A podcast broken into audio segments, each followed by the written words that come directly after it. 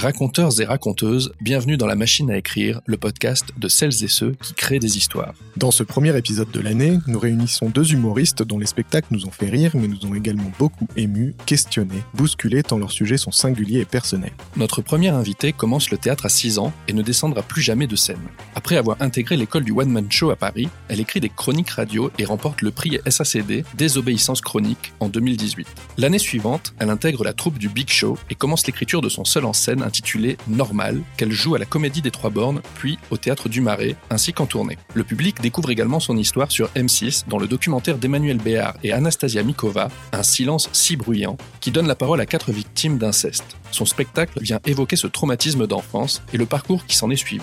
Il parle également d'amour, d'écologie, de patriarcat et détourne ces sujets graves pour libérer la parole par le rire. Nous avons le plaisir d'accueillir Norma. À l'âge d'un an, notre deuxième invité se voit diagnostiquer un cancer du cerveau avec de très minces chances de survie. Sa mère, Valérie Donzelli, évoquera ce drame dans son film La guerre est déclarée. Près de 20 ans plus tard, c'est en tant qu'humoriste que celui-ci revient sur son périple avec un seul en scène, C'est bientôt fini, qui fait l'unanimité. Dans ce spectacle, coécrit avec Timothée Fiorini, il raconte à la fois la longue bataille contre la maladie, les séquelles, les conséquences, mais aussi son adolescence, ses parents, ses amours et la vie avec son handicap. Débordant d'énergie, jonglant brillamment avec l'absurde, le malaise, le comique et l'improvisation, il offre un hilarant chemin initiatique à travers les couloirs de l'hôpital, les séances de psy et les bancs du lycée, tout en transmettant sa force et son regard sur la vie. Nous avons le plaisir d'accueillir Gabriel Donzelli. Voici deux artistes qui montent seuls sur scène pour parler de reconstruction, de résilience et de vie, avec beaucoup de sensibilité, de poésie et surtout d'humour. Ensemble, nous allons aborder la question de l'écriture sur le trauma et de l'humour pour aborder les sujets graves. Alors, est-ce qu'une tragédie personnelle permet d'écrire une bonne histoire? Peut-on rire de tout? Qu'est-ce que les personnages qu'on incarne dans un one-man show permettent de dire? Comment fait-on pour doser le malaise et la comédie, le sérieux et le rire? Est-ce compliqué de se replonger dans ces traumas quand on les raconte sur scène? C'est à toutes ces questions et à bien d'autres que nous répondons dans cet épisode. Je suis Yannick Lejeune. Et je suis Mike Cesno. Générique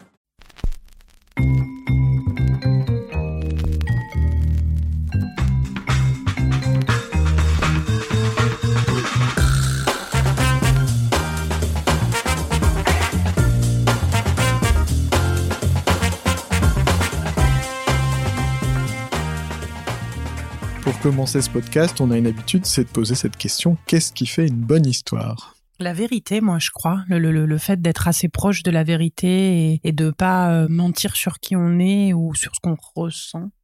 Je dirais, moi, la, la conviction avec laquelle on a besoin de raconter des choses. Hmm. Je crois que moi, je suis touché par les histoires euh, où je sens que quelqu'un parle à la fois de lui, mais a besoin de raconter cette histoire-là, quoi. Et on va beaucoup parler de, de trauma, de résilience dans cet épisode, mais je voudrais commencer par agrandir le sujet et vous demander qu'est-ce qui fait qu'un événement personnel est un bon sujet pour une bonne histoire. Je crois que le- l'envie de faire vivre des émotions et de, de, de faire traverser ce qu'on a eu dans notre tête à un moment donné à plein de gens, euh, elle est assez là, la base, quoi. C'est de se dire. Parce euh, que c'est indéniable. Ouais, c'est ça. Moi, je me, si j'ai, si j'écris une phrase qui va rien faire réfléchir, rien faire ressentir, rien faire vivre, euh, si moi, elle me fait rien vivre, euh, elle, elle sera jamais ni dans mon spectacle, ni dans un truc que j'écris ou. Écrire et, raconter une histoire, c'est l'un des trucs les plus universels aussi au, au monde, parce que tout le monde en est capable, techniquement euh, parlant, de sortir des idées de son crâne. Après, sur scène, quelqu'un qui, enfin, que ce soit les, les, les humoristes, le milieu de l'humour, le, le théâtre, enfin, les seuls en scène, s'il y a vraiment ce truc-là, pour le coup, de, on, Oui, on oui, parle oui. de nous sur scène. Oui, oui, oui. Quand on parle des, histoires à décrire au Mm. sens large,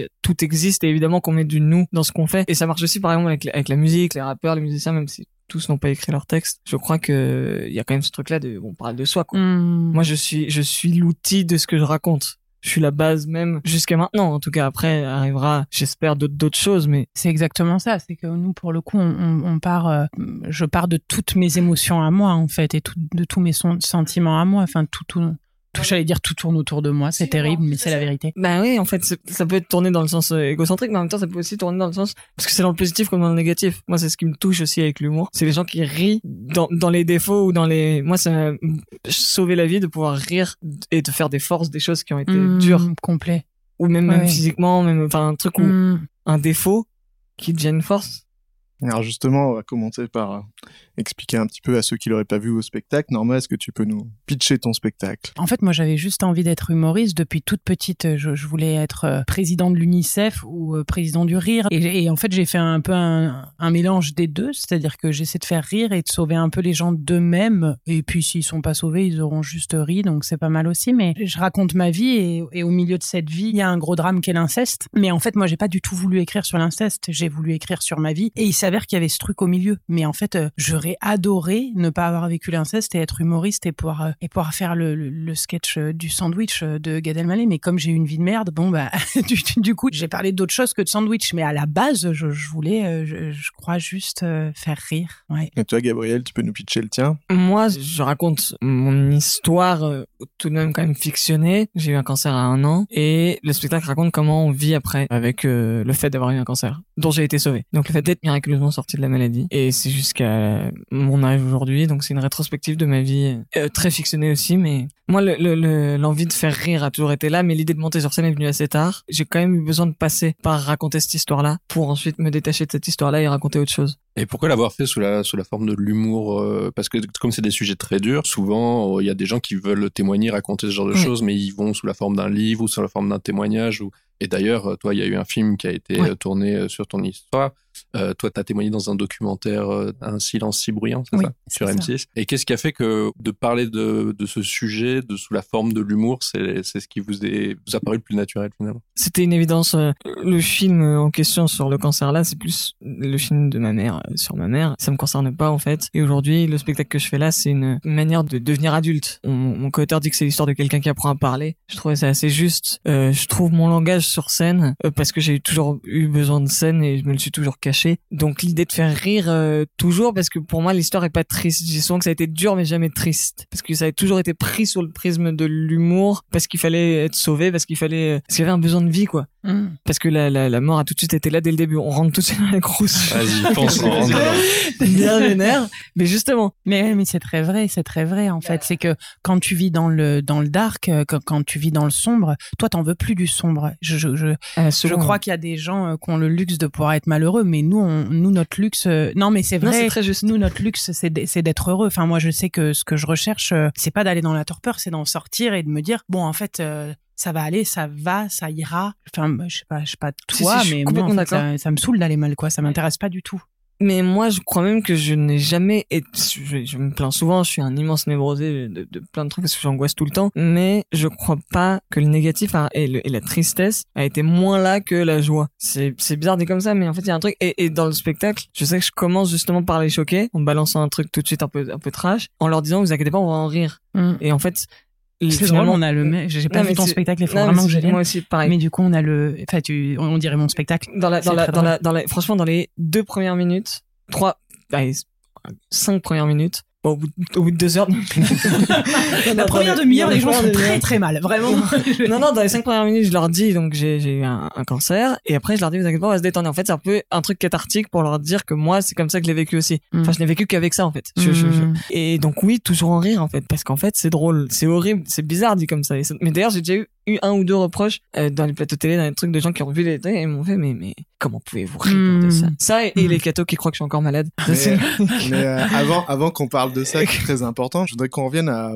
Vous venez d'évoquer tous les deux euh, la première fois que le public vous a rencontré. Finalement, Ouais. Gabriel, toi, la première fois que le public te rencontre, c'est dans le film de ta mère, Ouais. Valérie Donzelli, donc c'est La guerre est déclarée. Et je vais dire un truc, j'espère que ça va pas te, te vexer, Non. mais je trouve que c'est un excellent film en termes de réalisation, de, de plein de choses, d'imagination et tout ça. Mais moi, j'ai pas aimé ce film pour une Ça raison. me fait tellement plaisir. Et ça, j'ai C'est la première fois que j'entends ça. je, vais, mère. je vais te, non, mais je vais te dire, je vais que- te dire pourquoi j'ai pas aimé. Parce qu'en fait, je me suis dit, mais ça parle d'eux et ça parle pas de lui. Et du coup, j'étais, en tant que père, moi, il y avait un truc qui me manquait. Et du coup, j'étais hyper content de voir ton Ça spectacle parce qu'en fait, trop j'ai découvert ton. Non, mais parce que moi, je, je suis monstrueusement respectueux et, et compréhensif totalement de, de, de ce que ma mère a, a eu besoin de faire avec ce film. C'est normal. Elle a eu besoin de raconter son histoire. Ça la concerne. C'est super beau. Et je pense que ça ne me concerne pas moi. Et comme ça fait 15 ans que les gens me, viennent me voir en me disant merci, alors que moi, je n'ai rien fait dans l'histoire. Enfin, Mm. C'est la première fois qu'en 10 ans quelqu'un me dit j'ai pas aimé ce film. Et en vrai, c'est hyper intéressant parce que justement, c'est pas mon histoire, ça me concerne pas, ça me regarde pas et je vais jamais faire monter ma mère sur scène. C'est deux univers totalement différents et on se concerne pas. C'est du travail et, on, et on, ça nous regarde pas mutuellement. Alors c'est ma mère, on est très soudés, je l'aime et peut-être un jour il faudra qu'on coupe un cordon, mais mais mais. Ça se voit dans le spectacle quand même. Il y a une belle déclaration d'amour. Ouais, je l'aime très très fort et mais c'est pour ça je peux pas lui en vouloir d'avoir fait ça. Mais en revanche, qu'on me dise donc justement ce que tu me dis là, ça me rassure énormément. Il y a eu un commentaire il y a pas longtemps comme ça de quelqu'un qui me dit ah f- f- vraiment faut absolument que vous regardiez ce film. Et quelqu'un qui me dit euh, en fait il, il devrait peut-être euh, arrêter de, de parler de ce film, il doit peut-être en avoir marre et tout. J'ai liké le commentaire. Je like rarement. Là j'ai liké le Eh ben, commentaire. on va l'évacuer. Norma, toi, les gens, ils t'ont aussi beaucoup découvert dans le documentaire dont parlait Mike tout à l'heure, Un silence c'est bruyant. Mm. Et ce qui nous a marqué, c'est qu'en fait, euh, tu racontes ton histoire dans ce documentaire aussi, mais tu on, peut, on peut préciser que c'est un documentaire qui a été réalisé par Anastasia Anastasia, Mikova. Mikova. et Emmanuel Béard. C'est ça. passé sur... Ah, Sur je me M6. souviens. D'accord, d'accord, d'accord, je me souviens. Et, euh, C'est pas, il y a pas si longtemps d'ailleurs. Ouais. Enfin, D'accord, d'accord. et en fait, c'est pas du tout la même personne qui raconte la même histoire. Alors Mhm. évidemment, c'est toi, mais dans le documentaire, ce qui a frappé Mike et moi aussi, c'est que on sent la douleur et la difficulté à raconter l'histoire. Mm.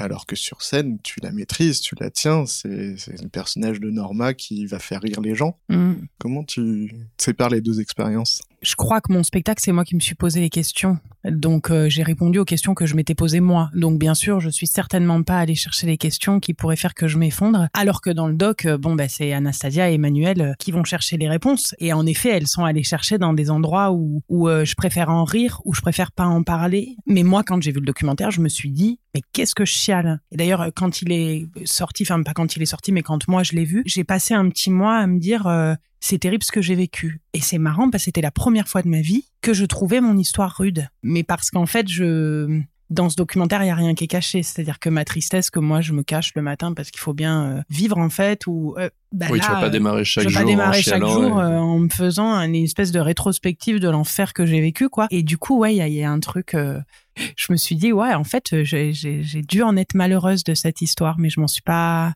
je m'en Et suis pas rendu compte étant le mieux. fait d'être euh, le- l'autrice de tes propres mots sur ton spectacle, Mm. Parce que nous, c'est aussi quelque chose qu'on s'est demandé avec Yannick, c'est qu'on s'est dit, dans ton spectacle, tu replonges, tu, racontes ton Mm. histoire, donc tu retournes dedans quelque Mm. part, avec tes mots, avec quelque chose que tu as appris, que tu mets en scène, que tu joues, mais tu replonges dedans, Mm. et c'est comment tu le vis à, à le représenter, à le refaire, à le redire, à retourner dans l'histoire tous les, à chaque fois que tu montes sur scène. Je crois que c'est ma comédienne qui monte sur scène, donc on n'a pas du tout les mêmes ressentis. Ça En fait, du travail. C'est- c'est- ouais, c'est c'est pas moi. Et puis moi, quand je raconte mon histoire, je me dis surtout parle assez fort, articule bien, euh, piétine pas. Euh, C'est du euh, par cœur, en même temps, il faut que ce soit du par cœur, mais en naturel. même temps, il faut que ce soit naturel. Enfin, c'est-à-dire que les gens ne voient pas du tout la double analyse de quand on joue. Mais moi, quand je joue, je me dis surtout fais pas de la merde. Je me dis pas du tout c'est terrible ce que j'ai Il y a vécu. 15 répètes avant. Ouais, il y a voilà. Il- Quatre publics de, Donc plus tard euh, dans le mois. y a, je, je- ouais, je suis assez euh, pro. Enfin, je, je pense qu'un boulanger quand il fait une baguette, il repense pas à la première fois en tant qu'apprenti où il a appris à faire une baguette. Il dit faut pas que ce soit dégueulasse, sinon j'en vendrai pas. J'enlève toute la poésie de l'art, mais, euh, non, non, non, mais non, c'est c'est un peu vrai, je crois. Moi, il y a un truc qui m'a touché dans ce que tu dis là euh, et qui me parle, c'est euh, d'apprendre que c'est à toi de raconter ton histoire et de chercher comment tu la racontes. Moi, je, je, je sais que ça a d'abord été un film, ce que j'ai écrit. Ça a d'abord été un, un, un long métrage que je voulais faire qui s'appelait Déjà c'est bientôt fini. Et j'ai eu plus envie de le faire. Outre le fait qu'on n'avait aucun moyen et que c'était galère parce qu'on sortait d'école, j'avais pas envie de le faire parce que je ne voulais pas que ce soit ce média-là de cette façon-là. Le film était dur et en fait je voulais en rire. J'avais besoin de de- d'enchaîner et d'aller sur scène, de me prendre une vraie douche froide. Et j'ai appris la liberté que c'était de monter sur scène Mm. et, et, et j'ai appris à, à aimer en fait le fait de monter sur scène et de raconter cette histoire-là. Et aujourd'hui, euh, quand j'ai commencé, à- j'ai déjà pleuré la première, enfin j'ai eu des moments où je pleurais sur scène parce que je racontais ce truc-là et je racontais des trucs très forts, pas seulement par rapport au cancer, mais comme il y a aussi plein de moments où j'en rigole. Enfin voilà, c'est c'est beaucoup beaucoup de travail en fait. Donc aujourd'hui, je suis détaché dans le sens où j'essaie de livrer le meilleur spectacle au public et en même temps, je sais que c'est il y a eu des phases où moi j'en discutais avec mon c'est normal que tu t'es dans un état bizarre parce que tu racontes tellement de trucs perso aussi Mm. que forcément faut que tu t'adaptes à ça. Oui, c'est ça. Il y a des jours, par contre, euh, je dis, je suis dans un truc pro et tout, mais les jours où moi je suis, je suis vraiment sujette aux crises d'angoisse. Enfin, les jours où je fais beaucoup de crises d'angoisse euh, et que du coup j'arrive sur scène épuisée parce qu'il y a des jours où ma vie est épuisante, ça me fait pas rire de ouf. C'est-à-dire qu'il y a des fois où je monte sur scène et je me dis, oh là là, j'aimerais tellement euh, raconter autre chose, mais c'est rare. c'est rare, mais bien sûr que oui. T'as dit, euh, j'aurais bien aimé avoir eu la chance de pas avoir à me reconstruire. Hmm. Est-ce que le début, de- c'est- Moi aussi, ça fait des échos. est-ce que le début de- du spectacle, c'est pas quand même euh, le fait d'aller vivre ses émotions avec d'autres, tout ça, euh, un process de reconstruction? Parce que là, quand on vous entend, il y a beaucoup de recul, et donc maintenant on voit à quel point euh, c'est une, activité d'artiste professionnel, indépendamment du sujet. Mais les va premières, les premières, les premières représentations, est-ce que aller balancer cette émotion et récupérer le retour, c'est pas une partie du process de reconstruction? Si, moi je, je trouve pas que ce soit de la reconstruction, je pense que c'est de la construction. Parce que je deviens adulte en fait avec ce spectacle là et je crois que moi ça passe aussi beaucoup par le public qui reçoit mes mots. Moi quand euh, tu sais on a commencé ensemble à la comédie des trois bornes qui est une Mhm. toute petite salle. Moi quand je jouais là-bas, les gens venaient en presque en jugeant. C'est des mecs de quartier Ouais. du quartier qui Ouais. venaient et qui disaient allez, fais-moi rire. Ah, c'est tellement vrai. Et ils sont hyper hyper hyper sérieux. Ouais. Donc ça rigole au bout de de, de 45 minutes. Hum. Sur une heure, je vous laisse faire le calcul Ouais, c'est un vrai. peu compliqué. Après, en arrivant au Palais des Glaces, les gens étaient contents de venir. En plus de Mhm. ça, il y a eu la promo. Et donc, maintenant, il y a ce truc-là de le public reçoit mes mots, ça les touche, ils me sauvent par leur réaction aussi. Et donc, en fait, je les remercie parce que ça a un sens de leur parler de plus en plus. Et ce que j'écris a un sens de par le fait qu'ils le reçoivent de cette façon-là. Dans les moments tristes comme joyeux du spectacle. Il y a beaucoup, beaucoup de moments, euh, voilà, euh, joyeux, où on rit, où on est, c'est majoritairement ça, ça reste un spectacle d'humour, mais il passe aussi par plein de, de phases où, où je suis sérieux parce que j'ai besoin de raconter des choses importantes. Hum. Et moi, il y a le public et l'autre l'autre personne qui m'a monstrueusement aidé là-dedans, c'est Timothée Furini, mon co-auteur, parce que le spectacle a été écrit avec lui à 50-50, nos deux cerveaux euh, en fusion, et, lui a eu la générosité, je trouve, de incroyable, de se livrer à 100% pour une histoire qui n'était pas la sienne, dans laquelle il s'est retrouvé lui, et il m'a permis d'avoir un détachement vis-à-vis de mon histoire et de le regarder à la troisième personne. Et de me regarder moi et de regarder cette histoire-là à la troisième personne. Ce qui m'a permis de mettre encore plus des mots dessus. Parce que sinon si j'avais été tout seul je me serais juste enfermé dans des angoisses Hum. de comment j'essaie de, de raconter ça d'un point de vue détaché pour que ça soit universel aussi. Et ouais Timothée m'a m'a m'a m'a sauvé un peu la vie là-dessus quoi. Comment t'as fait toi justement pour pas se dire euh, oh là là mais en fait je parle que de moi et de mon nombril euh, est-ce que ça va toucher les autres en face? Bah en fait, je me suis rendu compte qu'on on a on ou alors j'ai que des amis angoissés, mais qu'on était tous. Moi, je parle beaucoup d'angoisse sur scène, enfin de de de, peur euh, du monde, de l'écologie, enfin voilà, de, l'éco-anxiété, de plein d'autres choses. Et en fait, je me suis dit, on se retrouve tous au moins sur quelque chose, soit sur le fait qu'on fume une clope quand on est trop trop énervé, soit sur le fait qu'on est énervé de pas réussir à arrêter de fumer et du coup on fume une clope. Enfin, on, non mais on a on a tous on a tous quelque chose qu'on a du mal à vivre, que ce soit un cancer, l'inceste ou le divorce de nos parents. Je crois qu'on doit tous se remettre de quelque chose. Et un jour, moi, j'avais une copine, euh, ses parents divorcent. Et cette meuf, elle a 25 ans à ce moment-là. Elle s'effondre, elle est dans mon salon et elle me dit, mais avec tout ce que t'as vécu, tu te rends compte, je suis en train de pleurer du divorce de mes parents. ouais ça on me l'a déjà fait plein Et de fois ça, c'est un truc que je ne saisis jamais. C'est-à-dire que je crois que il faut quand même les mêmes biais pour se remettre des choses. C'est-à-dire qu'à un moment donné, que tes parents divorcent ou que t'aies vécu l'inceste ou que tu sois en rémission d'un cancer ou que t'aies plus de cancer mais qui t'a laissé des séquelles, en fait, il faut trouver le soleil tous les matins. Et ça, je crois que c'est assez universel. Euh, à, à part... euh, à part, euh, oui, les copines qui me disent euh, on s'est trompé sur la sauce soja dans mon boboon. Là, je- là, oui, ça me gave un peu. mais encore sinon- si elles et se en- plaignent non mais si en- se de ça ça veut dire qu'il y a sûrement autre chose derrière C'est ça, il y a quelque chose moi, derrière. moi, je m'énerve principalement souffrant. Ouais, ouais. moi, moi, je m'énerve principalement sur le vélo quand je suis à vélo dans Paris. Hein, hein. je me, je me vraiment je me transforme en allez assez allez allez vas-y avec ta voiture allez. Vraiment un truc de, de mec qui se à la Freddy Glasio quoi. Et, et je me dis si je m'énerve que là c'est qu'il y a forcément un Mm. endroit dans ma vie où ça coince où je n'arrive pas à livrer un truc. Et du Mais- coup, est-ce que vous vous sentez en mission avec votre spectacle? Est-ce qu'il y a un truc de dire euh, finalement euh, que vous allez voir un jour ça ira mieux? Alors moi pas du tout et je suis même un peu mal à l'aise quand j'ai des gens qui m'écrivent sur Instagram. Alors à la sortie du film, j'ai eu quand même beaucoup de gens qui m'ont dit merci, vous avez changé ma vie. Euh, je crois que les gens changent leur vie. Je crois que je suis personne de plus que le voisin. Je crois que mon discours il fonctionne euh, sur des gens qui avaient déjà envie de se sauver. Je crois pas que je vais changer quelque chose moi. Les gens, par contre, ont la capacité de changer. et C'est pour ça qu'ils arrivent dans ma salle, en fait. C'est qu'ils ont envie de savoir un peu euh, qu'est-ce qui se passe euh, en termes de résilience et tout. Mais Je reviens sur ce que tu disais, moi ça me ça me parle euh, beaucoup et en même temps je- c'est marrant, j'ai pas la même réaction que toi parce que moi aussi je me dis qui suis-je pour porter parole quoi que ce soit? Ce que je peux conseiller aux gens c'est de comme moi ce qui m'a sauvé c'est l'analyse. Si je peux conseiller aux gens d'aller de, de, de, de suivre ouais, moi pareil. C'est, va c'est- je peux conseiller aux gens de, de, de, de suivre. Moi je suis de voilà, métier, quoi. je suis le même psy depuis que je suis en CE2 et aujourd'hui il me sauve la vie euh, tous les jours. Euh, C'est pareil, pas depuis que je et- suis en CE2, mais et- vraiment, et- je- il y en a des fois, je me dis qu'est-ce en- que je fais sans ce En revanche, les messages, euh, il y a une différence entre les messages sur Instagram et les retours à la fin du spectacle. Moi, je rencontre toujours les gens en sortant. Ah ouais, moi je suis trop timide. Et, et, et, et en fait, je suis très touché maintenant par leur retour. J'ai joué dans une salle où il y avait plein de gens qui ont vécu des choses similaires aux miennes, un événement, voilà, une maladie, hein, et qui ont été plus amochés que moi euh, physiquement par la maladie. J'étais très touché parce que je me suis dit, ah c'est marrant, pas dans- du tout dans un truc d'ego parce que j'ai pas assez confiance en moi pour me, pour, me- pour justement me dire que je, que je sers à quelque chose, mais en tout cas, si je me rends compte que mes mots ou que les mots qu'on a écrits ont touché des gens et peuvent Ouais, ça par contre, les moi ça me cartonne. De- de Là-dessus, des- moi, ça ouais, me fait un bien fou Ouais, ouais. Pour eux. Bien sûr. C'est-à-dire que je me dis, mais c'est magnifique, en fait, ce qu'on a écrit n'a pas servi à rien du tout. Toute la question avec mon co-auteur, c'est est-ce que l'art, ça sert à rien? Moi, je pense que absolument pas. Lui, il pense que si, et je pense que c'est un truc aussi important pour lui de se dire que, que, que si c'est pas là, c'est pas grave. Et en même temps, moi, quand je vois les retours des gens après le spectacle qui me disent merci, vous avez réussi à mettre Mm. des mots drôles sur ce que j'ai vécu, bah, moi, je suis très ému, en tout cas. Sur Instagram, c'est un peu plus oppressant. Moi, je reçois des vocaux de maman Ouais. Des vocaux de maman qui me racontent Ouais, toute l'histoire de leur enfant en trois vocaux de trois minutes. Ouais. Et maintenant, je, j'essaie de moins lire ou de moins faire attention. Et, et en même temps, c'est, ouais, c'était, c'est un peu, c'est un peu oppressant. tu, quoi. Il y a parce que tu te sens responsable. euh, pas forcément. Ouais, ça, ça te met une responsabilité. Moi, je- le nombre d'associations ou de, ou de, qui me demandent d'être parrain, d'être, et je réfléchis beaucoup parce que comme je débute, je débute, j'essaye de voir le juste milieu. Comment ne pas être porte-parole d'un truc parce que c'est mon histoire personnelle et donc c'est pas forcément universel même si ça l'est quand même un peu et de toute façon comment faire attention même vis-à-vis de soi-même? Parce que c'est enfin, tu me dis ce que t'en Mhm. penses mais mais jamais je me permettrais de de dire on résout un, trau- un traumatisme comme ça C'est ça. C'est n'existe plus, pas on euh, est tous très différents on est tous Ouais, ouais, ouais, il y a, y, a, y, a, y a tellement de.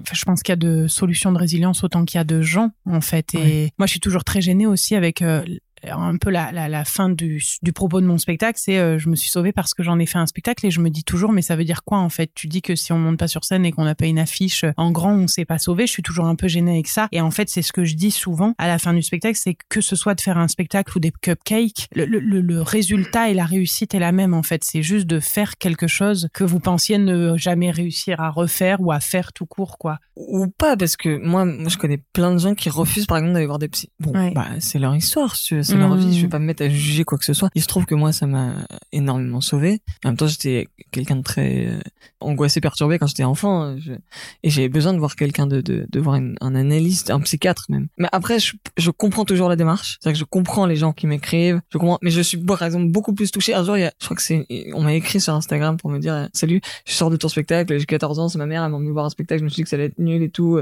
Je fais la guerre à mes parents, enfin vraiment une ado qui me raconte sa, sa vie d'ado. Genre je fais la guerre à mes parents, euh, j'aime rien, euh, je me, tout me fait chier et tout. Et donc ma mère m'a dit on va au théâtre, j'étais ah non trop relou. Sauf que j'ai vu ton spectacle et j'ai adoré. Mhm. C'est tout. Mm. Et j'ai été ultra touché en fait. Ça m'intéresse presque plus d'avoir ce genre de d'avis là. Et en même temps les deux sont très touchants si tu veux. Parce qu'en Mhm. fait c'est aussi un divertissement. Mhm. Je, je sais pas ce que t'en Oui, c'est ça. mais- Moi, je suis très joyeuse quand je suis juste un divertissement. Je crois que j'ai- j'aime bien presque faire oublier le sujet de mon spectacle parce que je sais que l'inconscient fait très bien son taf et que les gens, du coup, ont pas du tout oublié ce qu'ils sont venus voir. Mais ma plus grande joie, c'est quand les gens me disent qu'est-ce que je me suis marrée? Tellement. Mais alors, les gens qui me disent euh, oh là là, le sujet est tellement bien servi et puis euh, on comprend tellement ce que c'est l'inceste. Je me dis mais merde, ils sont passés à côté. Enfin, Mais ouais, je voulais parler de ça ouais. avec vous. C'est finalement, c'est pas un spectacle sur le cancer Non. infantile. C'est Mm. pas un spectacle sur l'inceste. C'est presque plus des spectacles sur les conséquences de ce que vous avez vécu et votre manière d'être. Et donc, Sur nous. Ouais, et donc on se retrouve dans des névroses. Mhm. Euh, les psys, hein, les psys sont très présents dans vos deux spectacles. Vous les jouez Il vous-même. faut vraiment qu'on Ouais, voit le spectacle. faut- faut vraiment qu'on se voit. Euh, et, C'est euh, drôle. Et Ouais. donc finalement, vous allez parler de votre vie sexuelle, vous allez parler de votre relation aux autres, de vos amours, et donc Vous allez jouer des personnages Mhm. aussi. Ouais. Ce qui fait que finalement, est-ce que dans la construction de ces spectacles, vous êtes dit, attendez, si je passe euh, mon temps à parler de mon sujet principal, euh, ça devient une conférence. Si je veux aller chercher les autres, il faut peut-être que je leur dise, moi aussi j'ai envie de baiser, euh, moi Ouais. aussi j'ai envie d'être euh, comme les autres. Euh, est-ce que ça s'est fait de manière naturelle ou est-ce qu'il y a eu une réflexion en disant comment je vais les chercher? Le terme conférence pour moi est très très juste. J'ai toujours dit, sinon je fais une conférence. C'est-à-dire que si je, je, je ne le fais pas de cette manière-là, avec l'humour, avec un seul en scène sur scène, en fait je fais une conférence, je prends un micro et, et, et je fais des questions-réponses avec les gens et ça devient un peu déprimant quoi. Il y a un truc où Ben moi, ma, ma metteuse en scène m'a beaucoup aidé là-dessus pour Ouais, le coup, parce que énormément. il y avait des fois, j'arrivais avec des trucs parce que j'avais quand même besoin de dire les choses et d'expliquer à quel point c'était Ouais. terrible, mais j'avais besoin de le dire. Et vraiment, il y avait des fois où je lui disais des trucs et je faisais un cinq minutes, tu vois, où je me disais putain là, ce que j'ai écrit, je peux te dire que Ça ça, envoie. Et elle me disait alors c'est super. mais le nombre de fois qu'elle m'a dit, mais il y a pas de blague.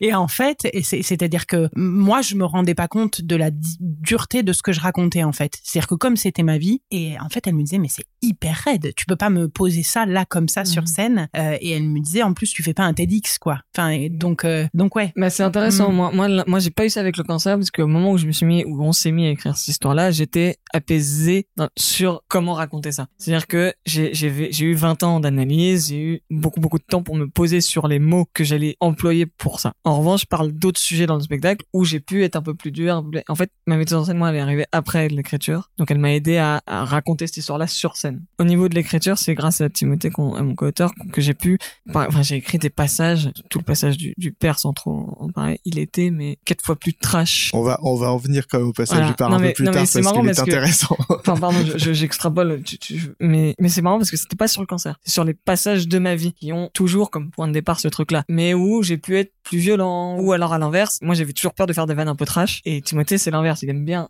être un peu, et donc il me disait, là, t'inquiète, on peut y aller. J'étais sûr et tout. Et j'y suis allé, et je me suis libéré un peu d'un truc, et ça a fait rire. Et donc, en fait, c'est chouette. Sauf que parfois, je suis un peu trop. Donc, il me dit, là, c'est un petit peu trop. Toi, Gabriel, je crois que dans tes inspirations, il y a Jim Carrey, Ouais. Will Ferrell, Tex Avery, quelque Ouais. chose de très cartoonesque. Et donc, quand tu projettes des personnages, le soir où j'étais là, tu t'es lancé dans des impros où ça partait très très loin. Ouais. Euh, et c'est même marrant parce que je te voyais dans l'impro, tu disais mais où je vais là? Et tu disais est-ce que je vais trop loin Non, j'y vais. Mais c'est le jeu. Voilà, c'est ça. C'est le personnage parce que. et- ouais. et ça fait. Et euh, quand. Et alors, nous, Mike quand on est là, allé, il y avait Baptiste Le Caplin, Ah bah. donc on le disait tout à l'heure. Ton spectacle est très riche, il y a, il y a- il y a vraiment beaucoup d'ingrédients, beaucoup de styles différents. Mais il y a des moments où tu pars dans, avec une énergie de dingue, c'est très tu cartoonesque joues comme des Yannick. personnages euh, imaginaires. Euh, tu joues des personnages imaginaires et t'es embarqué dans un espèce, tu crées une espèce d'univers soudainement absurde, complètement absurde, on dirait un dessin animé. Euh, et on a senti que dans ces passages-là, Baptiste, Il est, c'est le moment où il éclatait de rire. T'entendais sa voix par-dessus celle de tous les autres totalement, il rigolait, il Bah. s'esclaffait. Et du coup, on s'est dit, tiens, là, il y a une filiation, tu vois, là, il y a, il y a un univers commun, il y a un C'est, truc. bah, vous touchez du doigt. hein. Mon Baptiste m'a appris ça euh, sur scène. Je suis très, très, très, très fan de son travail. Il m'a appris que c'était possible. Et donc, quand il est venu, là, on en parle calme. Je peux vous dire que j'étais dans un état de jouer ça devant lui, sachant qu'il était dans la salle. Tu devais l'entendre, non? Et évidemment, parce que son, son rire est hyper reconnaissable. Et donc, mon, bon, Timothée est fan absolu de lui. Moi, je suis fan absolu de son travail. Donc, le jour où il arrive, on est en train de trembler, on suit les vrais, j'y vais, je joue le truc. Et je l'entends rire et je suis là, oh putain. Il est en train de rigoler à des vannes qu'il a lui-même, malgré lui, un peu inspiré. Et donc, c'était très très beau. C'était un moment pour moi de, de assez génial. Et évidemment, de, de, sur le cartoon, quoi. Et alors moi, le soir où j'y étais, donc il y avait Virginie Efira qui a Ouais. aussi un rire très reconnaissable, un faire de rire chaud, bienveillant. Et ça m'a marqué parce que c'est là où je me suis dit qu'il y avait une grosse différence dans vos spectacles. Parce que on en parlait un petit peu avant le début de l'enregistrement avec toi, Norma. Dans ton spectacle, il y a des, il y a plein de rires, euh, on va dire classiques au sens le plus beau du terme. hein. Et puis il y a des rires de soulagement et des rires éruptifs. Et c'est beaucoup de femmes, évidemment, euh, vu le sujet du spectacle. Et euh, comme tu le disais tout à l'heure, nous ça nous a beaucoup marqué parce qu'on s'est dit, Oh, là, elle a percé une bulle de. Il y a un truc qui est éruptif et j'ai vu. Moi, littéralement deux rangs euh, en dessous de moi, une femme se mettre à rire sans pouvoir s'arrêter Mm. et en même temps dans son regard se dire oui, il y a un truc qui est en train de se déverrouiller, je ne sais pas moi-même Mm. où va ce rire. Mm. Comment tu vis ça, toi? Parce que tu le Euh, captes sur scène? Ouais, je Parce le que capte. des fois même tu réagis. Ben Tu- ouais, ouais, ouais. tu- Parfois c'est compliqué parce que j'entends des rires et je me dis waouh cette personne est en train de comprendre que ça lui est arrivé. Et donc là elle rigole, mais je sais que euh, je sais qu'elle est partie pour un long chemin quoi, parce que euh, parce que le moment où le moment où on s'avoue qu'on a été victime de viol ou d'inceste. Sur le coup, il est super salvateur, mais après, ça, enfin voilà, après, euh, quand le, le, le, le- le couvercle a été enlevé, euh, il y a plein de trucs qui surgissent, quoi. Donc déjà, je me dis, waouh, en fait, euh, je suis dans un moment de sa vie dont elle se rend peut-être pas compte, mais qui va lui ouvrir plein de portes et, en même temps l'effrayer. Et puis, c'est surtout, je me dis, j'espère que je l'ai, je, vais pas la faire décompenser devant tout le monde. Enfin, il y a un truc un peu, j'espère que ça va pas aller trop loin pour elle. En fait, on, on sait jamais, quoi. On, on connaît pas les psychismes de tout le monde et peut-être qu'un jour mon spectacle il sera trop dur pour quelqu'un. C'est jamais arrivé, euh, mais c'est parfois ma grande peur de Il y a dire. personne qui un jour s'est levé pendant votre spectacle et qui est parti en disant en fait j'y arrive. Moi, j'ai des féministes relous qui se sont levés, qui m'ont fait un truc horrible il y a quelques mois. Euh, c'est marrant, je l'ai jamais dit, mais euh, j'ai des féministes relous. Je sais pas. D'ailleurs, pour moi, c'est pas des féministes, c'est des intégristes. Mais j'ai des, des des femmes ouais qui se sont levées en disant qu'on pouvait pas se permettre d'en rire. Des femmes en plus non victimes. Donc c'est- ça me. Je suis toujours très dérangée par les gens qui portent une cause qui n'est pas la leur et qui savent plus que toi comment comment j'aurais dû le vivre. Euh, Enfin, euh, je veux dire, on sort des Comment tu dois injonctions. en de- parler. Ouais, c'est fou. Enfin, on sort de l'injonction des hommes et, et là, j'ai l'impression qu'il y a une espèce de féminisme parfois qui va nous amener sur une espèce d'injonction de la part des femmes. Enfin, moi, j'ai envie que personne me dicte, ni les hommes, ni les femmes, qu'est-ce que je dois faire, ni de mes poils, ni de mes traumatismes, en fait. Et donc, j'ai des, j'ai des filles, ouais, qui sont parties en- au tout début, alors qu'elles sont venues voir un spectacle d'humour, en plus, en me disant, euh, je, je, c'est vraiment, euh, ouais, c'est vraiment vomir euh, au visage des victimes d'en rire Mais pas dans le spectacle. dur. elle se pendant le spectacle. Et en plus, c'était Pendant des, militantes, entre guillemets. Donc, elles sont parties pendant 10 minutes par deux. Elles étaient 15. Et elles sont parties par deux pendant 10 minutes, toutes les 3 minutes. Ah ouais, donc En c'était tapant des pieds dans le orchestré regard. pour te C'était un truc prévu. C'était horrible. C'était, je pense, un truc prévu. Ça a été le, ça a été le pire moment scénique de ma vie. Et en même temps, je les remercie parce que je, c'était une 500 places en plus. Euh, et je les remercie parce que si je me suis pas arrêtée là, je m'arrêterai jamais. C'est-à-dire que Ouais, vraiment. c'est-à-dire que là, euh, tu peux te dire, c'est le pire qui puisse c'est le m'arriver. pire qui puisse m'arriver. C'est le pire qui puisse m'arriver. C'est exactement ça. Je, je pense. Donc en fait, je crois qu'elles m'ont hyper. euh, T'ont renforcé. en Ouais, fait. je pense qu'elles m'ont renforcé. Ouais. Euh, moi, personne n'a été, je crois, outré ou choqué euh, du, à tel point que qu'ils sont partis. Moi, j'ai joué. En revanche, en termes de partir, j'ai joué dans des salles tellement euh, ouvertes à tous qu'il y avait des gens qui n'étaient pas là pour ça et qui sont donc partis en plein milieu du du du du, du point cliffhanger de, du spectacle, donc le plus important. Elles sont parties en plein dans le truc. Parce qu'ils Ouais, étaient c'est pas clients de. Parce que c'était pas, elles n'étaient pas là pour ça. C'était un café Mm. associatif. Elles ont passé le truc à, Ah oui, à genre. lire sur leur Juste, ils avaient un truc à faire, Ouais. ils partaient. C'est vrai. quoi. Et donc je me suis dit bon et à ce moment-là il y a un SDF qui est rentré. Enfin c'est vraiment joué dans un lieu pendant longtemps dans le 13e, un truc Les euh, bons plans. vrai, les bonne bons expérience, mais mais hyper enrichissant. Et sinon j'ai des gens qui dorment au premier rang, mais ça c'est. Mais ça, c'est Ça m'est arrivé une fois. Mais ça, mais ça, je- j'ai pas envie de le réveiller non plus. Le non mec mais pas- sympa. T'es Non, vraiment mais- gentil. Après je bon. Si le mec dort non, bien. parce que tacler le public, euh, ça me fait un peu rire de temps en temps quand, quand c'est tendre et qu'il y a, enfin, Mm. y a de la bienveillance, parce que je sens qu'il y a de la bienveillance de leur part aussi. Le mec qui s'endort au premier rang, bon, bah, écoute, bonne sieste. Je sais pas comment il fait pour s'endormir de ton Ouais, spectacle c'est- je me suis posé la question parce que l'énergie que t'envoies. Je vu crie, comment je t'arrives, crie, ouais, je bouge, je, je, je- Oui, c'est et le mec dort, donc je me dis, bon, bah, mec, faut vraiment que des tu fasses problèmes de pour qu'il se sommeil. Bon, bah, qu'est-ce que je te dise? euh, Bonne sieste. Alors là, c'est les gens qui supportaient pas, il y en a pas tant que ça, Mm, mais il y a quand même un malaise volontaire. mm. Ce malaise volontaire, il est un peu différent de. Là, j'ai regardé le dernier spectacle de Ricky Gervais, et à un moment, il fait une blague avec euh, un animal, un pédophile, et un enfant, et une nationalité étrangère. Il y a tout ce qu'il faut, un peu de racisme, un peu de truc. Ah. Et en gros, le ressort comique de son malaise, c'est on ne devrait pas rire de ça, mais c'est tellement too much qu'on y va. Vous, c'est pas pareil, parce que vous allez chercher les gens sur des trucs qu'ils ont peut-être pas envie de voir. Hmm. Mm. Comment vous avez dosé ça? Et puis, euh, est-ce que ça vous a fait peur au départ de vous dire, mais en fait, si je vais là, euh, je, vais les perdre, quoi Moi, oui, j'ai eu peur. Très peur. Et Timothée, donc, euh, j'en parle beaucoup, mais mon coteur m'a beaucoup aidé là-dessus, à des moments. Genre, je faisais pas, me disait, mec, c'est, exactement ce dont tu veux parler. Donc, vas-y. Ne, sois pas en retenue, puisque c'est le sujet à des moments où je disais, mais non, mais là, j'ose pas, parce que les gens, parce que les réflexions, parce que moi, parce que, mec, tu veux, tu fais un spectacle pour ça. Donc, en soi, vas-y. Il avait raison là-dessus. Sur plein de sujets, pics du spectacle. Et après, il y a eu une dramaturgie, une, construction très précise où je choisis les moments précis en termes de construction où je vais les faire rire ou pas. L'idée, c'était de commencer avec une, une, une douche froide, de commencer avec un truc où j'arrive, je parle du cancer vraiment dans les cinq premières minutes, tout le monde est gêné et je les imite gênés, donc je les détends et après je leur dis vous inquiétez pas, on va en rire et on en rigole jusqu'à certains sujets précis. Et donc les rires doivent être présents pour que les moments plus tristes soient Ça contraste. Voilà, soit fort et que ça contraste et que ce soit des moments de respiration. Et après, il y a des moments où je danse aussi pour leur filer une respiration aussi. Et il y a d'autres moments où je suis plus détente et calme sur d'autres trucs. Mais en sortant du spectacle, on s'est dit qu'il y avait dans cette construction quelque chose de volontaire. Moi, je trouve que tu vas beaucoup les ch- nous chercher. Ouais, C'est-à-dire qu'il y a des moments où tu nous emmènes très loin, et ensuite on voit que tu fais une sorte de... Enfin, il y a un mouvement d'écriture pour venir Ouais. nous ramener parce que tu sais que tu nous as poussé Bien contre sûr. le mur. Et Bien ça, sûr. je trouve Et ouais, ça me... merci beaucoup, c'est très gentil. Mais, mais ça me touche. Non, mais parce qu'en plus de ça, maintenant, alors qu'au début, je supportais pas ça pour moi, je fais de l'impro avec le public. Et l'impro marche là-dessus aussi parce que comme c'est linéaire comme histoire, je peux toujours y revenir. Bon, on y retourne. Et en fait, euh, aujourd'hui, l'impro permet ça. C'est-à-dire qu'elle permet, je peux les emmener, si j'étais vraiment quartier libre et qu'il n'y avait pas euh, euh, d'autres choses pour eux et pour moi dans leur soirée, je pourrais faire 5 heures de, je pars dans tous les sens et, on parle d'un personnage et puis on parle du personnage qui parle à un autre personnage et puis en fait on parle de moi qui parle des personnages et puis en fait machin j'ai des, moments où je pourrais vraiment aller très très très très très loin et j'y vais pas parce qu'il faut continuer il faut pas perdre de fil de l'histoire mais j'adore Palais des Glaces, il faut rendre la salle à une heure aussi. Ah, j'étais le dernier, ouais, c'est vrai. donc ça va. Mais là, je joue à ce cas-là et il y a des gens après moi, donc il va falloir que je fasse attention. Là, on doit réduire le spectacle et pour moi, c'est un peu un cauchemar de réduire le spectacle. J'ai pas du tout envie. Et toi, Norma, comment tu gères euh, les moments où tu crées volontairement aussi du malaise pour pouvoir ensuite percer l'attention et créer et l'utiliser comme un ressort Ah bah alors moi pour le coup ça a été un vrai enfer. Et je crois que ça l'est encore mais ça va beaucoup moins. Mais comme je suis humoriste quand ça rit pas alors que ça n'a pas été écrit pour faire rire c'est ça qui est dingue. Et, et on en parle beaucoup avec ma metteuse en scène où elle il y a des fois je lui dis ah t'as vu mon début il a pas ri. Elle me dit mais il est pas drôle enfin il y a quelque chose de fou que tu veuilles absolument et en fait je crois aussi qu'on est beaucoup euh, moi, je me suis beaucoup fait marteler par le stand-up, par cette espèce de truc qu'on a tous entendu, qu'il faut une punchline toutes les 8 secondes, et machin, et truc.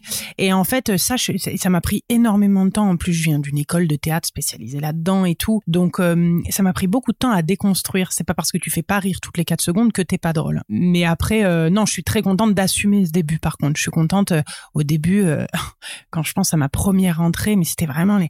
J'avais fait un espèce de truc too much. euh, C'était presque Ouais, un peu fait à la bien. saucisse parce que je me disais bon Où tu vu, surjoues et- vu que j'arrive avec ce sujet allez hop mais c'était euh, enfin je le regarde avec beaucoup de tendresse mais quand je regarde mes premières captations d'il y a quelques années euh, J'arrive pas à regarder, je, je, ça m'angoisse complètement. et ben moi je les regarde parce que déjà c'est cool pour voir le à quel point t'as progressé quand même Moi, j'ai tu peur de vois. retourner. Je Et- regarde et je fais, je vais retourner ouais, moi suis tombée sur deux trois trucs là où je me suis dit, oh là là ben tu m'étonnes et à ce moment-là je croyais que j'allais faire l'Olympiade en six mois ben euh, non mais c'est logique Vraiment, c'est très très logique. Je suis contente d'assumer, mais parce qu'en fait, mon sujet ou celui de Gabriel, c'est pas des, enfin, c'est c'est des sujets aussi sur lesquels faut s'arrêter et qui sont malheureux en fait. Et je crois que justement notre équilibre, il est aussi de pas avoir fait que du rire et de et, et de et que faut quand même pas qu'on qu'on oublie que c'est quelque chose de grave quand même quoi. Oui, bien sûr. Mais ça reste quand même une histoire écrite. Je sais pas si quel genre, quel degré de fiction tu mets toi dans.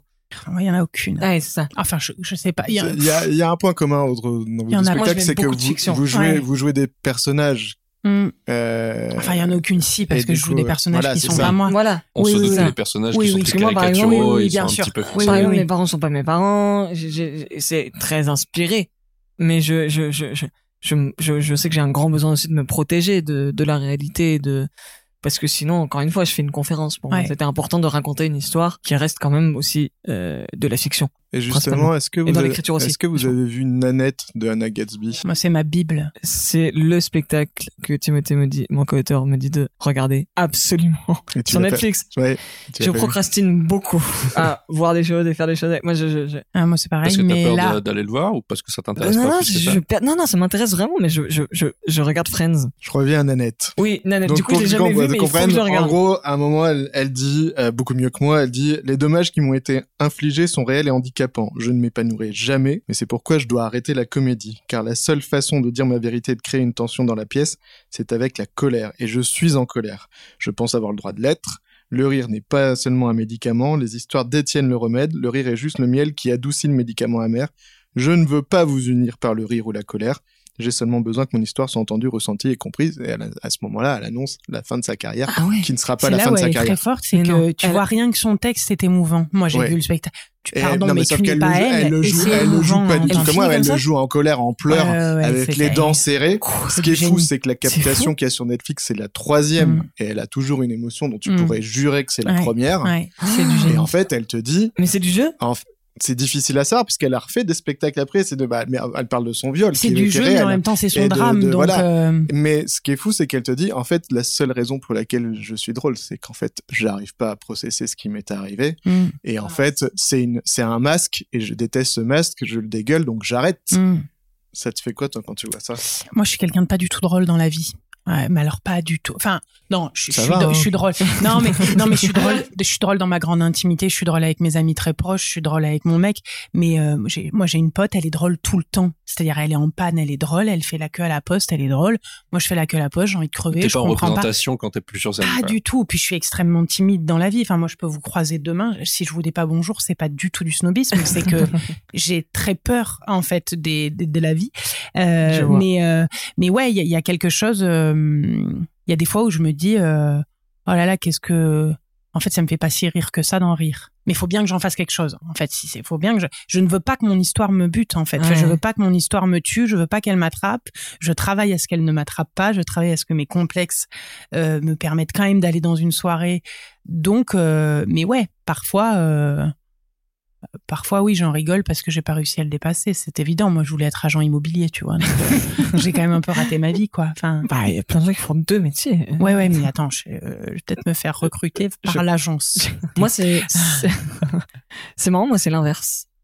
Moi, c'est ma force d'en rire.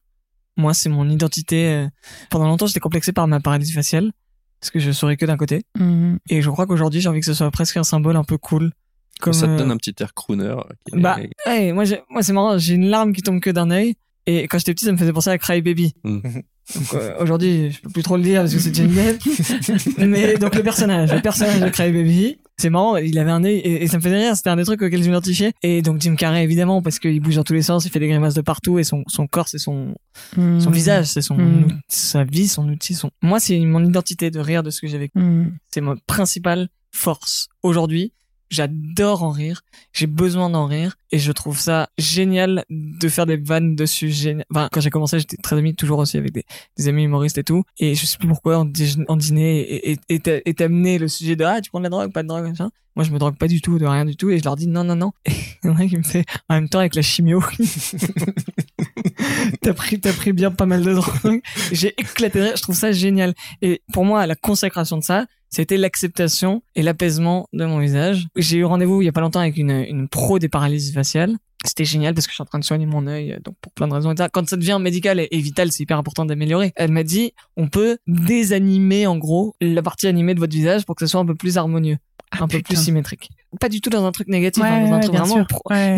et ça m'a- fait un bien fou de pouvoir mettre des mots avec un pro. Et je l'ai regardé, je lui ai, je l'ai souri, j'ai dit, je lui ai dit merci beaucoup de pouvoir me donner des infos et des solutions. Euh, je le garde en tête pour euh, dans 10 ans si jamais un rôle, un truc. Parce que ça dure que 6 mois, faut les refaire tous les 6 mois, c'est des piqûres. Je dis mais je ne vais pas le faire. Parce Mais que c'est ma vie, ce visage-là. J'en rigole sur scène. Aujourd'hui, c'est mon gagne-pain. Mais non, mais c'est très je fais vrai. cette vanne beaucoup. Je dis non, non, me frappe pas. Après, ça va redevenir normal. Je peux pas. euh, Je j'en ris. Tu sais comment Ou alors frappe-moi de l'autre côté que ça fasse un. Mais mais mais Parce je que tu t'en dit- sers vachement de cette moitié qui est très Ouais. expressive. mais j'adore. Et et je lui dis merci. Et, et ça me rappelle cette fois-là où j'étais avec une, actrice qui m'a. Je lui dis, j'étais petit, je lui dis, je veux être acteur, mais je sais pas, ça me fait peur. Ça me... Elle me dit, mais pourquoi t'as ce dont tous les acteurs rêvent d'avoir, t'as deux facettes. Et ça m'a marqué toute ma vie. C'est vraiment des plus, une des plus belles phrases qu'on m'a prononcées parce que justement, ça prouve que aujourd'hui, je fais du rire et d'une force, bah, ce truc-là qu'on m'a craché à la gueule parce qu'au collège, j'en arrivais en me disant, t'es trop bien déguisé pour Mardi Gras. Mhm. Ou pourquoi t'as la bouche comme ça, ou pourquoi, tu vois. Mhm. J'ai fait une émission il y a pas longtemps où on, on parlait de Mowgli. À la fin, tu sais, quand il voit une, il voit la- une, une, une, une fille du monde fille, ouais. moderne, et il lui sourit, mais il l'a jamais souri parce qu'il a vécu dans la jungle toute sa vie. Il sourit que d'un côté. Et quand j'étais petit, j'étais là, waouh, c'est moi. enfin bref, aujourd'hui, c'est une force. Mhm. Et j'ai besoin d'en rire. Et ça me fait rire d'en rire. Non, mais après, c'est aussi ça. J'adore la psycho. Et là, ils sont en train de mettre un truc au point pour, euh, entre guillemets, euh, euh, figer dans le cerveau le traumatisme et que tu ne t'en rappelles plus. C'est, ouais, c'est-à-dire, euh, ils, ils sont en train de de- d'essayer de, faire en sorte que euh, tes parents, par exemple, t'ont battu toute ta vie, tu, ne- ça, tu ne t'en rappelles plus, mais ça n'a plus de séquelles. C'est-à-dire que si quelqu'un euh, claque une porte fort, euh, ça, tu ça- bondis plus. Voilà. C'est violent. donc, donc, ce qui voudrait dire qu'on pourrait tous arriver à une espèce de normalité qui, pourtant, euh, je sais pas si elle existe, parce que encore une fois, que ce soit le divorce de ses parents ou un cancer ou l'inceste, faut se remettre d'un truc. Et, euh, et bref, et, et c'est où donc ça, ma mère, cette- cette étude, c'est, c'est un truc, je sais plus où j'ai vu ça, mais c'est un truc très très c'est sérieux. la euh, science-fiction, c'est le turfu, c'est quand même un Ouais, peu fou. dire, c'est Black Et ma mère, ma mère qui a un c'est- enfant euh, qui a été euh, euh, hyper maltraité, euh, qui, qui a- qui est polytraumatisé, me dit oh j'adorerais ce truc. Et donc on en a beaucoup discuté parce qu'elle elle elle rêve. Mais peut-être parce qu'elle a 65 ans et qu'en fait, ça fait 30 ans que je me débat avec ma douleur, donc peut-être que j'ai encore de la force. Elle, elle m'a dit, moi, je te jure que s'il y a une pilule à prendre demain pour oublier l'enfer que j'ai vécu, je la prends, quoi. Et on en a beaucoup discuté. Et moi, en tout cas, pour l'instant, je trouve ça intéressant de réussir à se débattre avec, euh, Oui, puis de se Avec construire en, ré- réaction à quelque chose de négatif, parce que forcément, ça t'amène à rejeter des comportements de manière forte. bah ouais. Bah, Bah, ouais. Moi, à l'inverse, il est hors de question que je prenne ça. Ouais. Parce Oui, oui, que ma vie, c'est ça. oui. Mm. Pas ma vie aujourd'hui. Ce que je veux dire, c'est que je me suis tellement construit.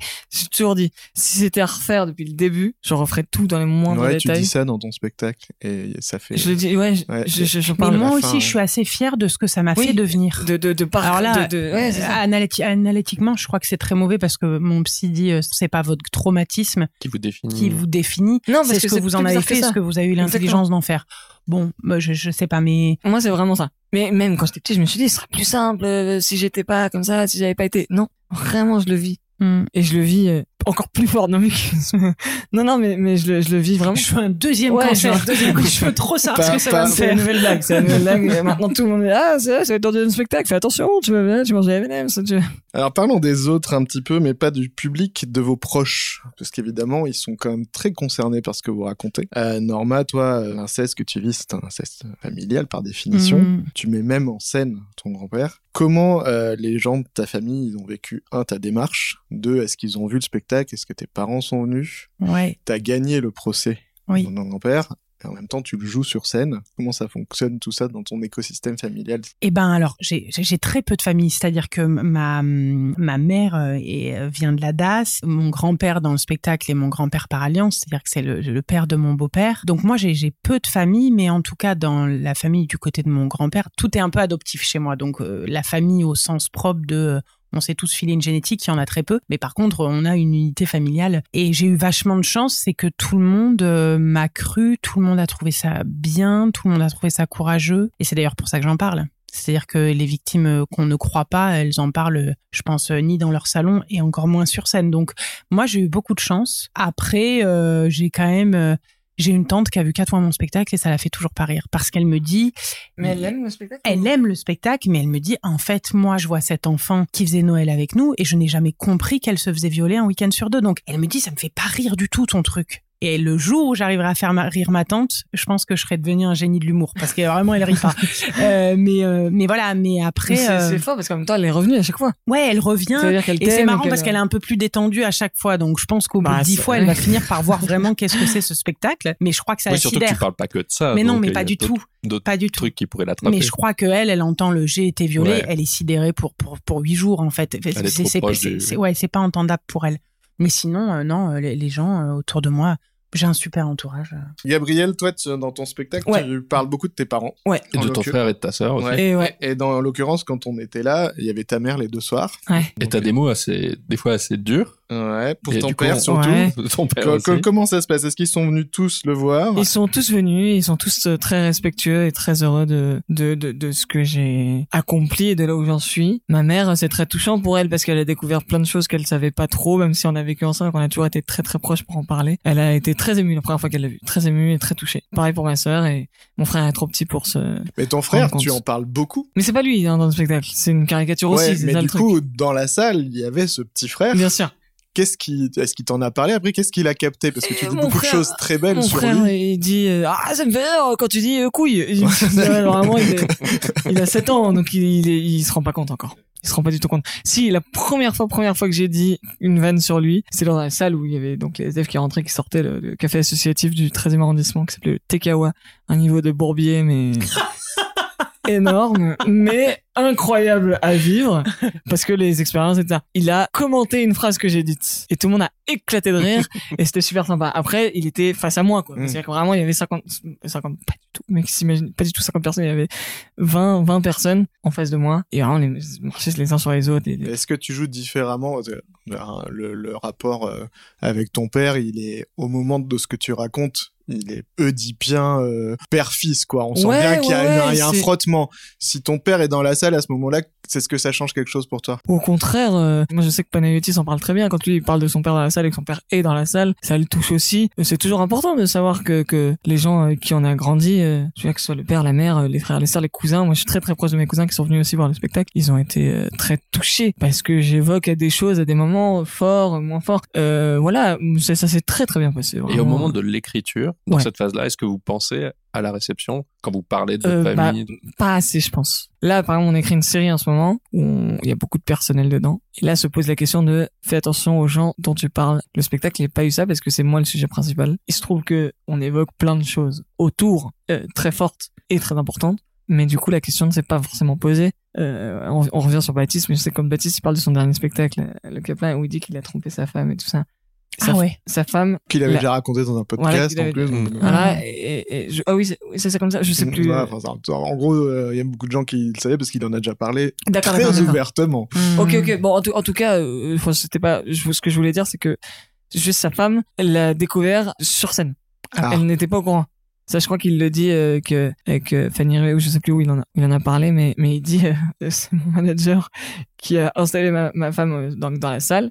Il lui a dit euh, au fait, il parle un peu de toi. Ah bon, mais combien de temps? 20 minutes? Salut. Il est parti. Enjoy. et elle a regardé le spectacle. Enfin, pardon, je sais plus pourquoi je pense à, je pense à cette anecdote parce que moi, c'était un peu pareil. C'est-à-dire que ma mère est venue voir le spectacle. Elle savait pas. Ouais, moi, elle le Enfin, elle savait parce pas. que j'ai porté plainte et tout, mais Oui, euh, voilà, elle connaissait l'histoire. Mais, mais- elle, elle, euh, Elle savait moi, pas ce que j'ai- dit à ma mère, j'ai porté plainte pour agression sexuelle sur mineur. Euh, c'est pas la même chose que de dire, euh, je me suis fait violer un week-end sur deux. Donc ma mère a, a appris ça sur scène. Donc en plus, moi, je sors de ma première, qui est un truc hyper. Enfin, c'est- le sentiment le plus fou de ta vie, je crois. Tu vois, la première de ton premier spectacle, il y a quand même Ouais, un truc. clair. Tu te dis, ça se trouve, je vais rentrer chez moi, je- on va me renvoyer que ce que j'ai fait, c'est catastrophique. Et, le rêve que j'ai nourri pendant des mois et des mois, en fait, ça se trouve, il, il n'existera jamais, quoi. Et donc, moi, je sors du spectacle hyper contente, il y a mes, mes meilleurs amis et tout, et je vois ma mère qui est, euh, qui est, qui est pas très bien, quoi, en fait, qui est, qui, est, qui est très heureuse pour moi et tout. Et en fait, je me suis rendu compte de la violence de ce qu'elle venait de vivre euh, ce jour-là. Donc, on en a beaucoup discuté et tout. euh, et c'est pareil pour le film. Quand Ouais. le film est sorti, euh, quand le documentaire est sorti, encore une fois, elle a vu que j'en étais. Donc, dans le spectacle, elle a appris que j'avais été vraiment violée, quoi. Et dans le film, elle a appris que j'en avais été vraiment triste. Voilà. Bon, Ah, pour elle, elle avait pas fait le lien tout de suite. ben, elle, elle, a, elle a fait le lien, mais je crois pas qu'elle est. euh, je crois que pour se protéger dans. dans Ouais, Parce qu'on la voit, elle est dans le documentaire Ouais, elle est et dans on le lui demande euh, si elle se sent coupable. Bah oui. Et après, c'est même- même devant la caméra où elle te demande mais pourquoi t'en as pas parlé quand t'étais enfant? Et toi Ouais. tu dis mais j'ai fait, j'ai essayé, j'ai fait que ça, mais on me Mm. croyait pas. Mm. Et enfin, il y a vraiment Ah, un truc où dur. il y il ça se il y a des choses qu'elle découvre devant la Mm. caméra pendant le documentaire. Ouais, ouais, c'est un peu ça. euh, ouais, ouais. Et puis je pense que c'est très dur pour une mère euh, d'avoir un enfant euh, qui commence à gagner de la visibilité sur ça. C'est-à-dire que toi, ça te montre en tant que parent avoir été défaillant, alors Ouais. que c'est pas que ça, hein, c'est des systémies familiales. Et ma mère est un enfant qui a été sous emprise, donc elle n'a pas pu sauver un enfant qui est sous emprise. Enfin, je veux dire, c'est beaucoup moins euh, binaire que que ça, euh, l'histoire de l'inceste ou des maltraitances dans une famille. Mais euh, Mais c'est pas facile parce que forcément, enfin, moi ça fait forcément écho à des trucs, pas, pas du tout pour la même histoire, mais en tout cas des choses où forcément, moi je sais que ma mère était de toute façon au courant, parce qu'on a vécu euh, toute notre vie ensemble, qu'elle a soigné, euh, elle a vécu la mort avec moi, enfin, tu vois, il y a un truc très fusionnel de toute façon, pour le coup où elle avait plus d'infos avant de venir. mm, Le sujet en lui-même et ce que je raconte dans le spectacle, et la manière surtout dont je le raconte, elle, elle l'avait pas. Ouais, elle avait peut-être pas toute la dimension. Par exemple, tu parles de ta misère sexuelle. Elle avait Non. peut-être pas tout ça. Non, mais ça paraît euh, un peu de gêne au début, mais euh, j'aime bien le terme misère. Merci pour cette. euh, Ah, c'est comme ça que tu le présentes. Confiance. c'est misérable, totalement. Non, non, non. Je, je- c'est vrai que c'est tout le truc de la douche froide. J'ai besoin d'y aller. Elle est là, elle est là. Mais ouais. c'est une spectatrice comme une autre. Ça, c'est hyper important. Moi, ça, on me l'a appris. Je dis, mais on fait comment euh, S'il y a machin, s'il y a truc, a machin, là, il y a bêtise, qu'est-ce que c'est un spectateur. Bah, le mantra de ma mère quand même, ma mère m'a dit toute ma vie, tu sais ma doudou, tout le monde a la même tête quand il fait caca. C'est Ah, très très très, c'est factuel, c'est pas dingue, il y a Ma pas mère beaucoup de la philo, mais tu rigoles, mais vraiment quand il, moi je déteste ce truc de dire, euh, tu sais, il y a des gens qui sont quelqu'un et de- des gens qui ne sont, enfin tu, tu vois ce truc de, on peut avoir des métiers où d'un coup tu rencontres machin. Ouais. Tu vois, on m'a beaucoup demandé comment était Emmanuel Béard. Ouais. Et j'ai jamais réussi à, à que répondre à quelqu'un. cette question parce qu'en fait, euh, bah, c'est Emmanuel. euh, Enfin, il y a des jours à être bonne humeur, il y a des jours moins. euh. Enfin, et ça, ça m'a toujours fasciné. Mais par contre, je viens d'un milieu social qui est très pauvre, à beaucoup de plans. Donc, j'ai eu des complexes sociaux terribles et je lutte encore avec des complexes so- sociaux, des complexes sociaux peut-être. Ouais. Du coup, allez, bah tu vois, ils sont là. hein. Mais euh, bref, et je, et je lutte avec des complexes comme ça. Et en fait, cette phrase est quand même très vraie, quoi, de se dire euh, bon, en fait, euh, voilà. Moi, ma mère me disait ça pour quand j'étais éner- Si quelqu'un t'énerve vraiment, imagine-le en train de chier. tu seras tout de suite plus détendu. Ça, c'est les personnages que les proches, ces personnages que vous maîtrisez bien. Dans votre spectacle, il y a beaucoup d'autres personnages. C'est un point euh, Mhm. commun entre les deux. Ça crée On a une beaucoup, beaucoup. En fait, vous êtes. Ouais, c'est ah, pour ça. Ouais, Ils sont malins. ça. Ils sont malins. C'est un beau Et podcast. euh, du coup, euh, ça fait ça fait des ruptures de rythme. Est-ce que le fait de jouer ces personnages, c'est pas aussi, c'est le moment psy, Mm. une manière de contrôler ce qu'ils, euh, ce que vous auriez aimé qu'ils vous disent ou qu'ils disent? Moi, je crois que c'est une façon de contrôler ce que je. Par exemple, Cynthia, euh, le, le personnage euh, un peu dracaille, un peu vénère, euh, qui a arrêté l'école tôt et tout. En fait, c'est clairement moi. Moi, dans ma vie de tous les jours, je dis quand même beaucoup plus nique ta mère que ça me court sur le haricot. et euh, mais voilà, mais je, je, je- j'essaie de, de, de, de devenir quelqu'un d'un peu plus. euh, euh, comment Poli. dire doux et poli et qui peut aller un peu Ouais, de partout mais mais c'est marrant parce que j'ai besoin d'elle parce qu'elle permet mon espèce de révolte et, et d'énervement constant que j'essaie d'adoucir tous les elle, jours. Elle a le droit de dire ça. Elle, elle a le droit de dire, elle, elle a le droit de dire que Darmanin c'est un enculé. Alors que moi je dis, oh, je trouve que c'est dommage ce gouvernement qui prend pas en compte euh, les luttes, machin. Ah, Enfin voilà. Et donc euh, voilà, je, je, ouais, c'est plus ça. Moi, mes personnages, ils me permettent plus De dire des choses. Ouais, de mettre le curseur là où de, de ma part, je pense que ça passerait pas. C'est marrant parce que moi j'ai ça, mais pas avec les personnages que. En fait, il y a un personnage qui me permet de dire des dingueries parce que c'est un personnage qui dit des dingueries, un super héros, j'en dirais peu plus. On spoil pas. Qu'on se pas, qui dit des dingueries. Mais Mhm. parce que c'est un débile et que je joue justement sur la débilité de ce personnage. En revanche, quand je parle d'un ami, d'une amoureuse, d'un, on essaie de le représenter et donc d'où l'universalité qui se met là en jeu, où on représente ce qu'est pour nous l'entité de l'amitié ou l'entité de l'amour ou la parentalité ou la fraternité ou du coup le traumatisme. C'est un mélange de plein d'amis et de fiction. Mais le personnage où j'ai de la catharsis, c'est le mien, c'est Gabriel sur scène. Et oui, évidemment, quand je joue la mère, euh, je dis des choses que j'imagine ma mère euh, dire. Donc, euh, donc forcément, ça, ça joue. Donc ça passe par moi, mais c'est pas cathartique quand c'est pas moi. Et le personnage du scénariste de ta vie. Ah, scénariste de ma vie. Je l'aime. Ouais. J'ai pensé être schizophrène quand je dis ça parce que c'est vraiment pas moi. Et Hmm. en même temps, c'est moi complètement parce que je l'interprète. Euh, il est venu assez tard et en fait, il est très important parce que il, justement, il parle encore une fois d'absurde. Pour moi, il fallait une raison à ce, cette dinguerie absurde d'un cancer à un an. Donc cette bombe, moi j'appelle ça souvent la bombe parce que ça touche toi, ça touche les Hmm. autres. Et donc, c'est un, c'est pour moi, je voulais imaginer cette réunion des scénaristes du mec qui a, qui a, merde, j'ai déchiré la page, merde, j'ai écrit une phrase en trop, et merde, j'ai dit que le personnage avait un cancer, et je peux plus revenir en arrière. Et donc, est-ce que je lui en veux, est-ce que je lui en veux pas, comment on vit avec, et donc de le faire d'un point de vue de vraiment comique, parce que pour moi, c'était important de, montrer justement le ridicule et l'absurde de cette situation-là. Comme dans, Spider-Man, euh, Venom, quoi, le maître truc qui tombe du ciel, il devient méchant, pas d'explication autre que ça. Et parfois, en fait, c'est c'est aussi simple que ça. De, de mon point de vue, en tout cas par rapport à cette maladie-là, une cellule qui a pété, un truc, un machin. c'est c'est c'est- J'aime bien le fait qu'il n'y ait pas de raison, ou en tout cas que la raison soit dingue. Et donc il y a cette absurdité-là dans le spectacle. Avec je crois que c'est un- une espèce de un vrai facteur de résilience de d'arrêter de vouloir chercher la raison. Ouais. Parce qu'en fait quand tu commences à, à- tu vois moi si je me dis mais pourquoi on- pourquoi j'ai vécu l'inceste Ouais. ma mère en ce moment a un cancer qui qui, qui, qui l'emportera qui, qui est très très grave et on a passé des mois à se dire mais pourquoi? Et à un moment donné, j'ai regardé ma mère, j'ai dit non mais là, je crois qu'il faut arrêter de se poser la question du pourquoi. Je pense qu'il faut vivre et, et euh, mais parce qu'il y a un truc de ce pourquoi il rend fou. Mais il enfin, rend fou, oui. il, il rend complètement euh, euh, ouais je, je- le, le pourquoi de ce que j'ai vécu par contre quand C'est pour tu- ça que j'ai fait.